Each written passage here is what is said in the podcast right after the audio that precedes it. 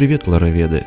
Это подкаст Киберхроника, а у микрофона Гребницкий, и я вам послушать принес. В четвертом выпуске наша экспедиция по вымышленным вселенным продолжается. В первых эпизодах были частично разобраны три уже очень старых, пыльных и огромных игровых мира, продуманных детально и до мелочей. В такое, конечно, стоит погружаться постепенно, ведь мы же не на лекции по истории, верно? Ну и чтобы немного сбавить градус задротства, чуть-чуть отдохнуть, я решил посвятить этот выпуск чему-то полегче, особенно после ТЭС. Ну и как ты уже видишь, это вселенная мира Dishonored. Да, я решил чуток отойти от классических фэнтези RPG от третьего лица и спецом накануне перепрошел первую Dishonored. Данная серия представляет из себя, кто не знает, такой микс всего хорошего из Half-Life, э, Ziv, Ziv, э, неважно, чуть-чуть Hitman и Deus Ex. Она в первую очередь подкупает своей мрачной, эм, полуготической стимпанко-викторианской эстетикой. Ну, еще нуарной атмосферой, конечно, и творческой свободой прохождения уровней. Левел дизайна у игр тоже шикарен, спору нет. Но раз уж я взялся препарировать Dishonored, значит там еще есть лор. А, надеюсь, что слушая данный эпизод, ты уже имеешь какое-то представление об игре и фантазия обрисует тебе все то, о чем пойдет речь далее. А для тех, кто еще не знаком с дилогией Dishonored, это большое упущение, веду в курс дела вкратце. Первая часть серии знакомит нас с бывшим младшим офицером э, парадной Серконской гвардии, ныне же лордом-защитником а.к.а. Сесурити, императрицы Джасамины Колдуин, а позже и Эмили Колдуин, ее дочери. И вот, вернувшись из-за границы с важного задания э, поиска лекарства от летальной крысиной чумы, которая обрушилась на столицу как гром среди ясного неба, он идет на встречу с императрицей. Отчитаться. Там же, оставшись наедине с ней, он становится свидетелем убийства монаршей персоны и похищения наследницы престола Эмили – ну и так как это вселенная без радужных паней, Корва обнаруживают у бездыханного тела правительницы, и отвертеться у него не получается. Его садят в тюрячку. Жаль, конечно, этого добряка. Ну а нам же, играя за Корва Атана, предстоит сбежать, распутать клубок хитрых заговоров против королевской династии, наказать подлых предателей, вернуть трон законной наследницы, попутно имея дела с чужим, типа богом из другой реальности. Вот с такого кульбита для игрока начинается эта вселенная. Ну вот, уже теперь ты что-то дознаешь, давай лучше знакомиться с миром.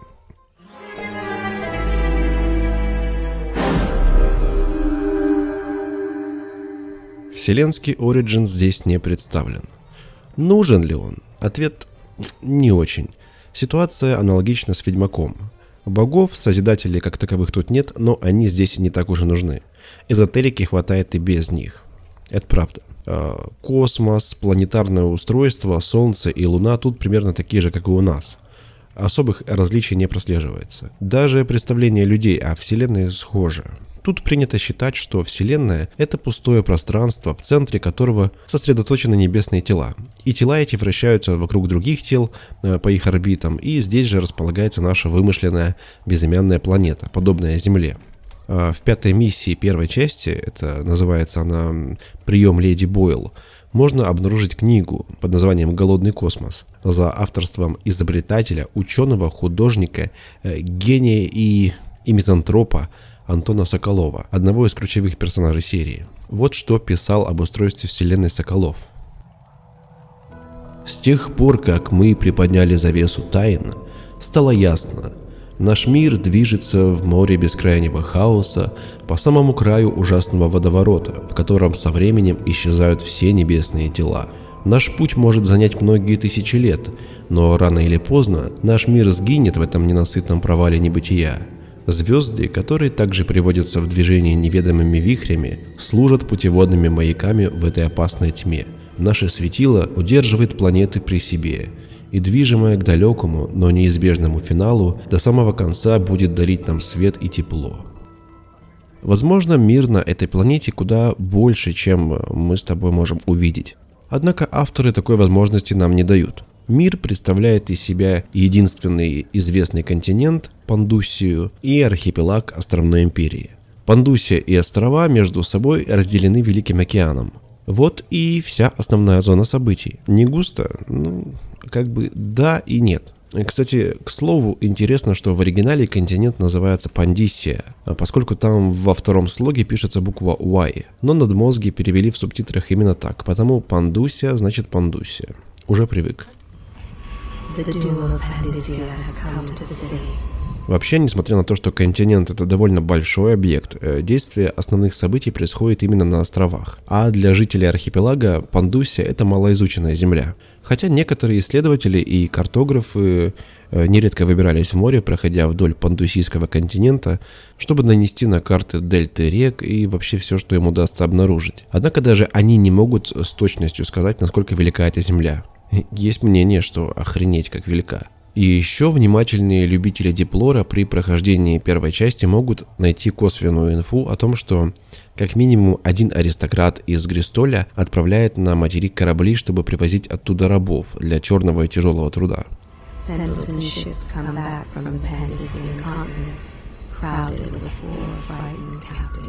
То есть вроде как бы материк и не исследован, но для кого-то чуть-чуть доисследован. В остальном на той территории, что уже успели открыть исследователи, континент покрывают дремучие леса, бескрайние пустыни, хребты горные и широкие реки.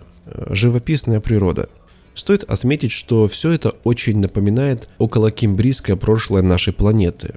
А может не около Кембрийская, тут уж, простите, Ламера. У нас ведь тоже в разные периоды развития планеты Земля было много суперконтинентов, типа Пангеи, конечно же, Гондваны, Лавразии, Панотии и иже с ними. Ну и эти континенты омывали суперокеаны. Тетис, Панталаса, большие протоморя. А еще, как мы знаем, в нашем мире, в тех суперокеанах, царствовали настоящие исполины, типа плезиозавров, мегалодонов и, и так далее. Великий океан серии Дизоноры тоже не пустует и даже кормит жителей островов. Здешние исполины именуются по-библейски – левиафаны. Это внешне похожие на наших китов, э, кашалотов, морские существа, и они просто колоссального размера. Длина их тел достигает 40 метров, а вес где-то в районе 35 тонн колеблется. Если вдруг кто не знал, в Ветхом Завете Левиафан это тоже колоссальных размеров морское чудище, которое зачастую э, отождествляют сатаной. Но сатана не сатана, а островитяне не лыком шиты. И если где-то недалеко плавает мясо, это мясо пойдет на убой. На левиафанов охотятся еще и ради китового уса и ворвани. А, это очищенный китовый жир, чьи полезные свойства дали островитянам нехилый такой толчок в техническом и научном прогрессе. Давным-давно натурфилософ по имени Эсмонд Роузбероу имел случай наблюдать, как китобои при помощи этого жира разжигают костры. Ну, пораскинув мозгами, он подверг субстанцию особым процессам очистки и получил чистую концентрированную ворвань. В игровой вселенной это такая тягучая маслянистая жидкость голубоватого цвета, которая при этом имеет слабое свечение. Вещество получилось нестабильным и очень взрывоопасным, а при неосторожной тряске или ударе реагирует как нитроглицерин, взрывается. Ну, ты понимаешь, что в рамках механики игры это, это просто бочки э, с горючим, которые взрываются от выстрела. После такого грандиозного открытия Ворвань получила широкое применение во всех отраслях, благодаря чему случилась настоящая научно-техническая революция. Ворвань заменила порох, стала источником энергии для световых заслонов, это такие энергетические испепеляющие поля. А, нашла применение в работе электростанций, в робототехнике, да и просто в быту. А многие из этих вариантов применения, кстати, были изобретены Антоном Соколовым. Ну и вот с тех пор китовый промысел как отрасль стала ведущей на островах. Необразованные маргиналы и островные фунфурье, которые были вынуждены горбатиться на тяжелой работе, стали важными и очень полезными людьми. Что интересно, ворвань – это реально существующее вещество. Правда, сам термин уже устарел. Это банально жир морских животных, китов и их близких родственников, которые они наедают для термоизоляции, чтобы утеплиться, так как воды-то холодные, и северные народы применяли его в пищу, а еще использовали в осветительных приборах. А в первой половине 20 века его даже юзали как технический лубрикант в коробках передач, ну и в другой машинерии. Сейчас мы имеем более совершенные искусственно синтезированные аналоги, потому охота на китов уже не актуальна. А вот в мире Dishonored на островах на момент второй части игры охота привела к уменьшению популяции китов из-за чего островитянам пришлось задуматься о поиске альтернативного источника энергии. Э, в Карнаке, например, в столице Серконоса, начали использовать энергию ветра, ну, с чем я их могу только поздравить. Прогресс во многом решил вектор развития островов, и все это благодаря умерщвлению несчастных животных. Во вселенной Dishonored можно найти довольно много книг, описывающих этих самых левиафанов, их физиологию, технологии отлова даже, добычу в Ормане и так далее. А эти книги «Дух из глубин», «Воспоминания китобоя» в двух частях, а, вивисекция кита, жуткие создания умеют петь и еще немножко. Но это на случай, если тебе захочется почитать. Но китовый промысел и технические революции – это дела относительно недавнего времени. Давай немного погрузимся в чутка нудную историю островов. Исследователи считают, что много тысяч лет назад островной архипелаг э, нынешней империи был отделен, то есть отколот от Пандусии, а жители островов – это потомки выходцев с материка. Конечно же, все те блага развитой цивилизации, что мы можем наблюдать по ходу игры, в те далекие времена еще не были доступны. Люди тех лет были более примитивны и склонны к эзотерике, ну, нежели к познанию окружающего мира через науку. О том народе известно мало. Есть предположение о том, что их цивилизация проповедовала разные темные хтонические культы, которые ныне запрещены. В частности, они поклонялись чужому и много знали о бездне, альтернативном плане реальности. Об этом мы можем судить по найденным вырезанным на костях рунам, а, костяным амулетам и руинам алтарей. Возможно, имели место быть человеческие жертвоприношения. По крайней мере, одно точно. От них еще осталось много исторических памятников в виде руин под современными городами да и те же алтари и руны, которым втайне продолжают поклоняться современные культисты, которые любят проводить какие-то подобные зловещие ритуалы.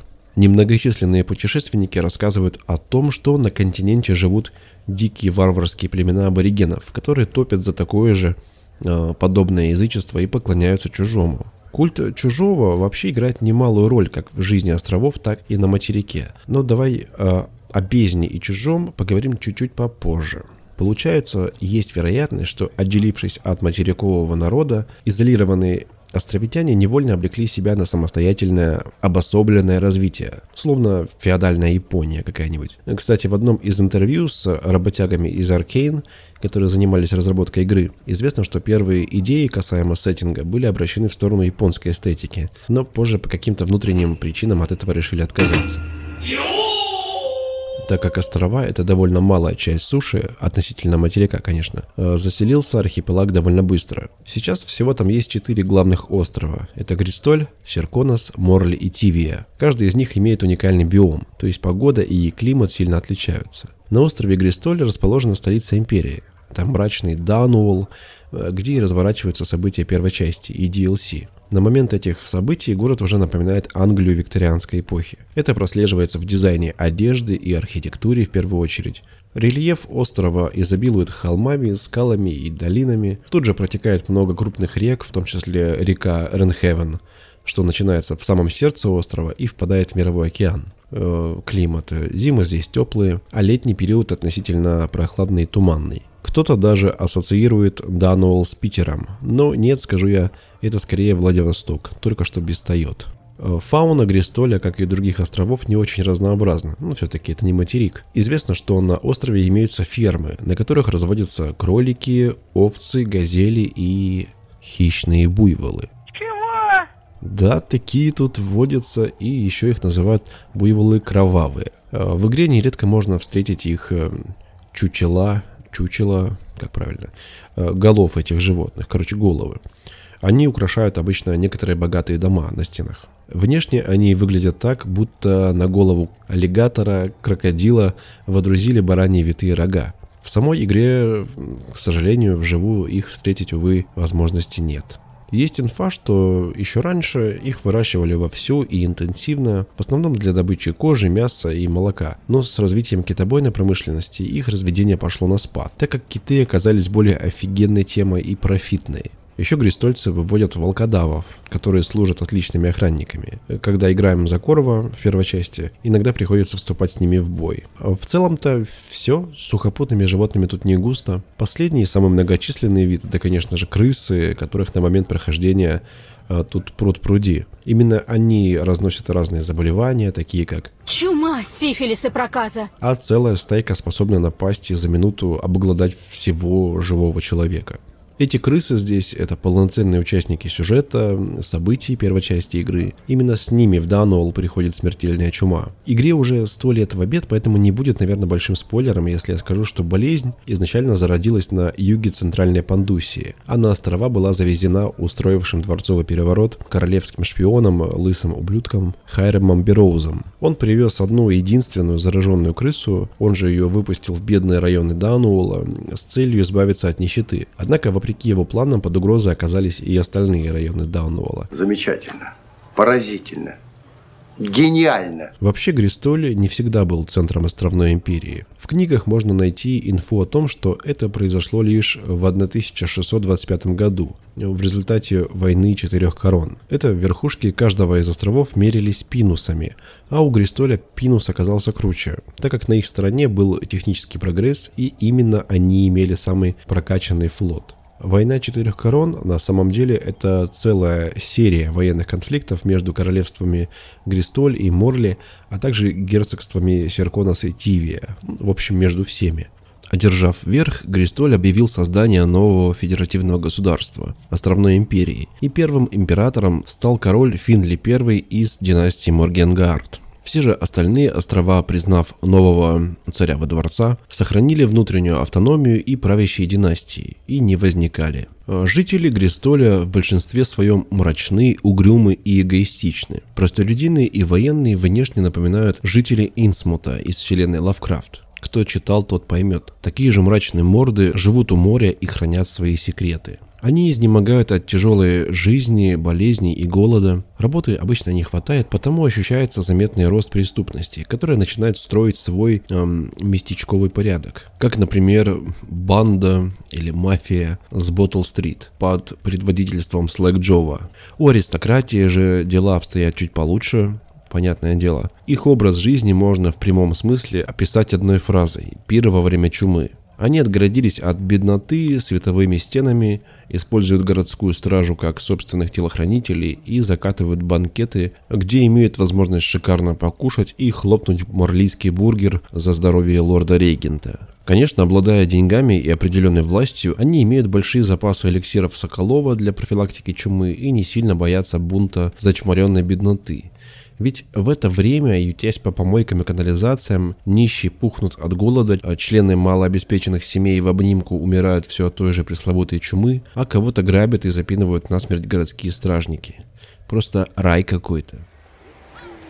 Да, это, конечно, не Самара и не Урюпинск.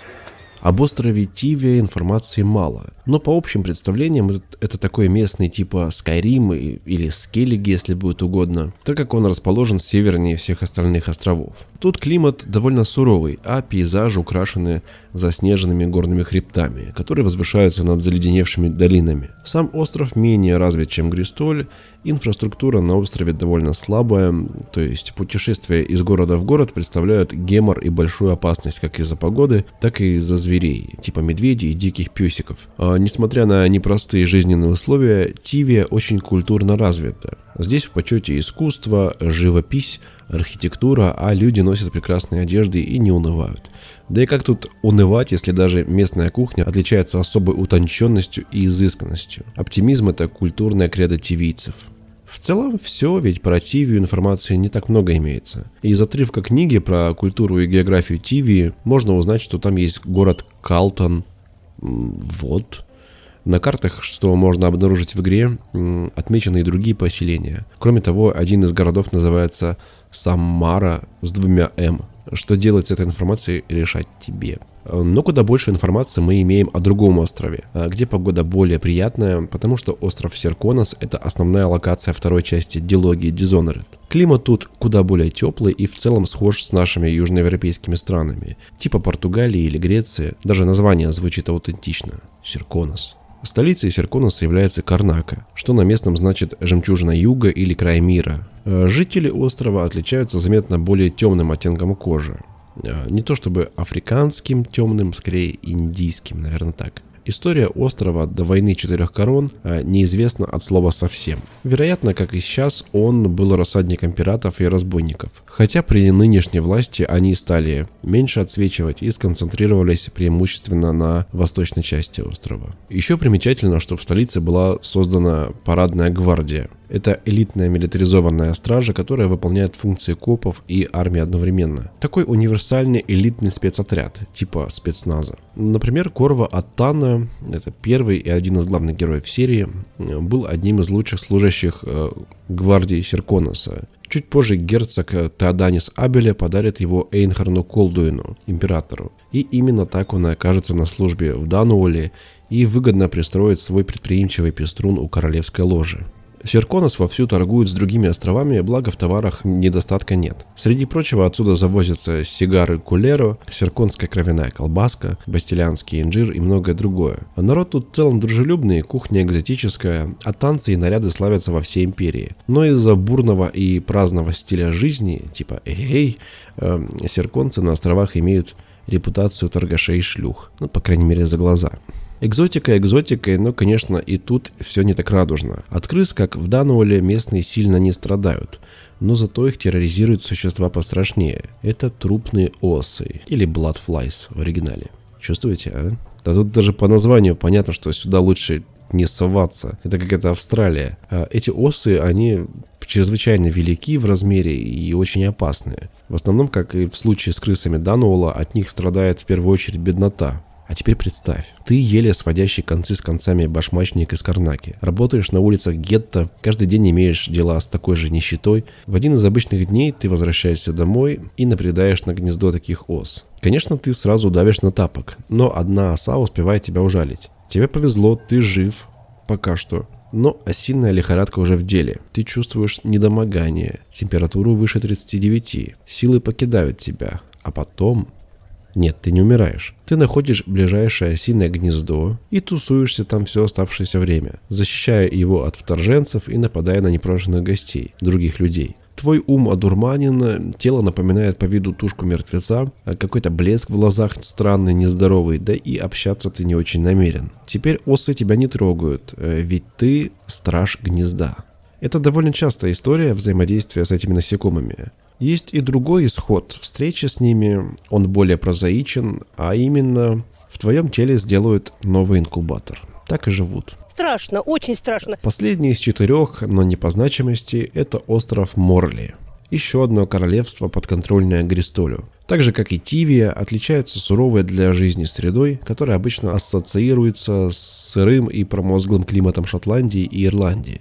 Остров перед океаном полностью открыт и уязвим для холодных ветров, а поэтому Морли большую часть затянут облаками. Э, солнце тут, конечно, поэтому пробивается чуть реже, чем на других островах, в основном пасмурно, темно и сыро. Но зато местный климат очень так э, благоприятен для влаголюбивых растений. Ну, типа всяких папоротников или больших вековых деревьев, которых тут немерено. А еще большая часть из них покрыта мхом. Мох, как мы знаем, тоже любит такое. Островитяне Морли на протяжении всей истории отличались непокорностью, свободолюбием и гордостью. Морли стал последним островом, который вошел в состав империи во время войны четырех корон. Благодаря этим качествам, словно какие-нибудь буйные французы, марлийцы не в последнюю очередь известны своими восстаниями и бунтами. Самое громкое восстание – это Марлийский мятеж 1801 года, начавшийся в городе Уиннидон, что на восточном побережье. Э, есть э, старая легенда, что в далекие-далекие годы этот город контролировался могучим шабашем ведьм. Ну, это как интересный факт. Многие из современных э, жителей этого города являются потомками этих ведьм.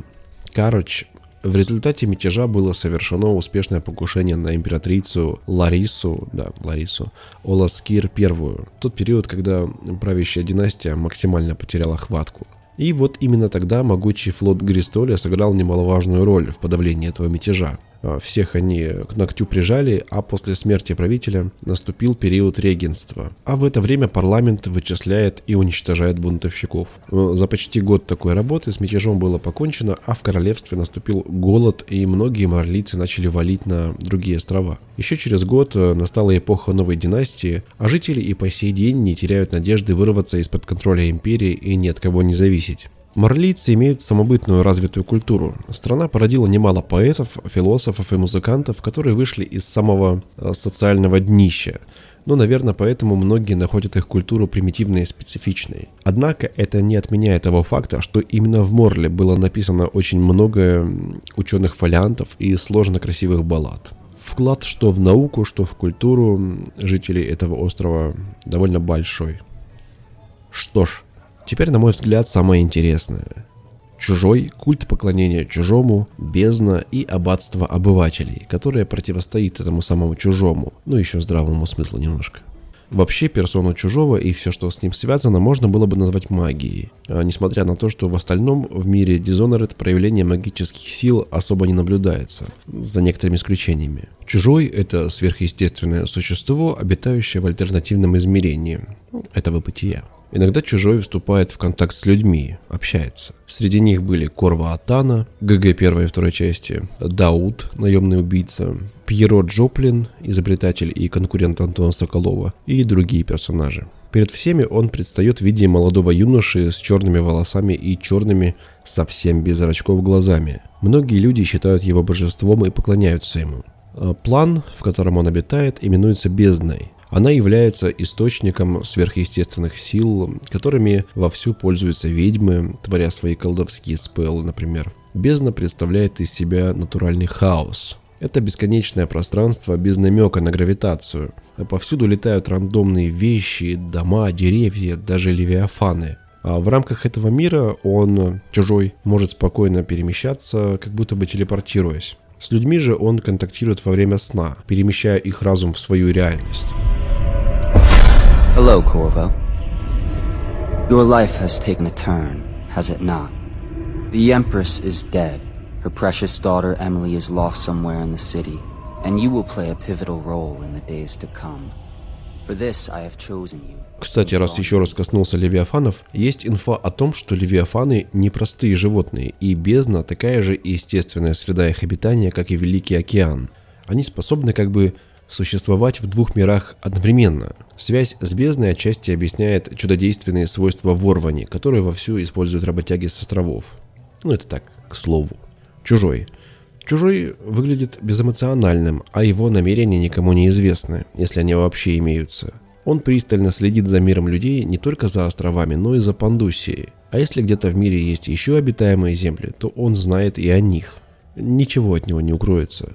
Ему очень интересны события, происходящие в мире, но по своему желанию он не может в них вмешиваться. Иногда он может подтолкнуть человека каким-либо действием, подсказав, к чему приведет то или иное решение. Также иногда тем, кто ему будет наиболее интересен, он дарует магические способности, так называемую метку чужого, которая отпечатывается черной руной на руке у человека. Обычно это способности к телепортации на небольшие расстояния, способность видеть сквозь стены, временное вселение в людей и животных.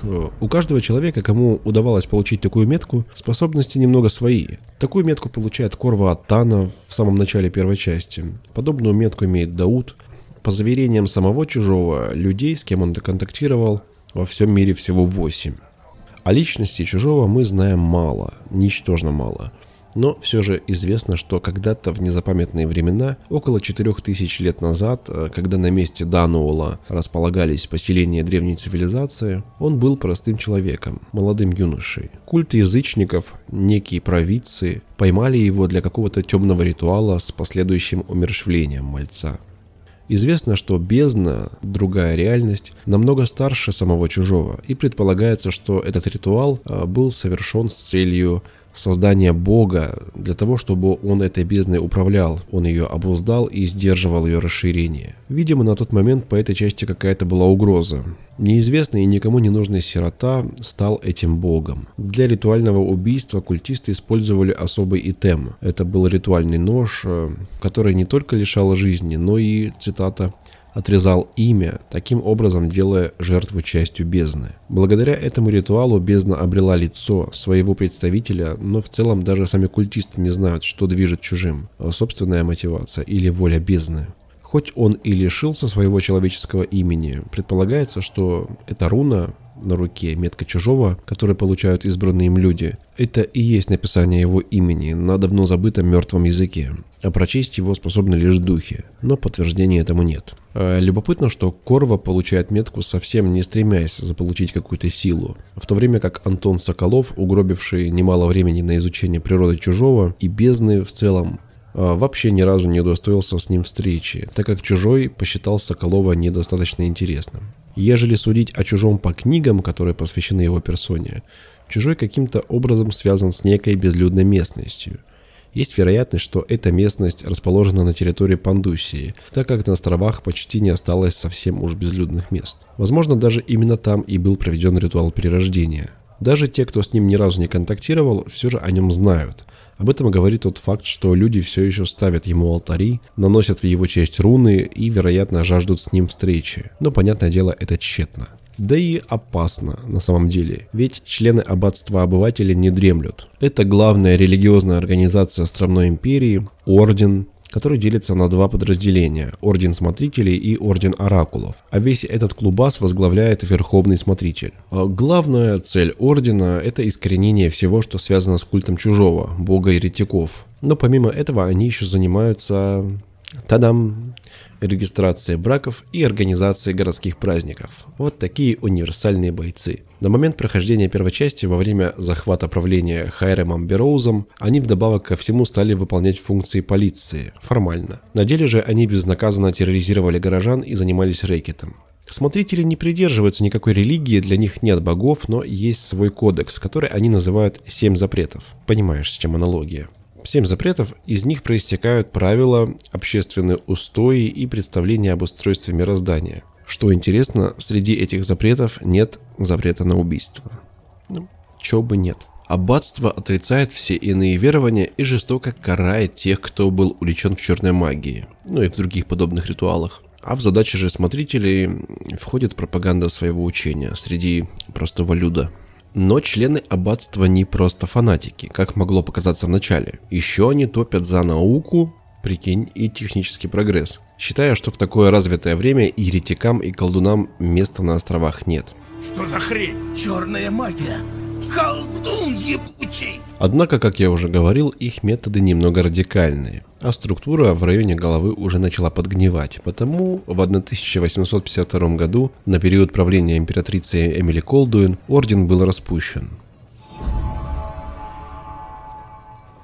Сеттинг Dishonored был вдохновлен в основном различными фрагментами европейской истории с 16 по 19 век. А в результате этого он совмещает в себе элементы стимпанка, тесла-панка и клок-панка. Прообраз эпидемии в Дануоле, о которой я ничего и не рассказал толком, так как это основная канва игры, это, вероятнее всего, отсылка на Великую Чуму в Лондоне 17 века. Там, конечно, тоже царила дичайшая антисанитария и крысы правили бал.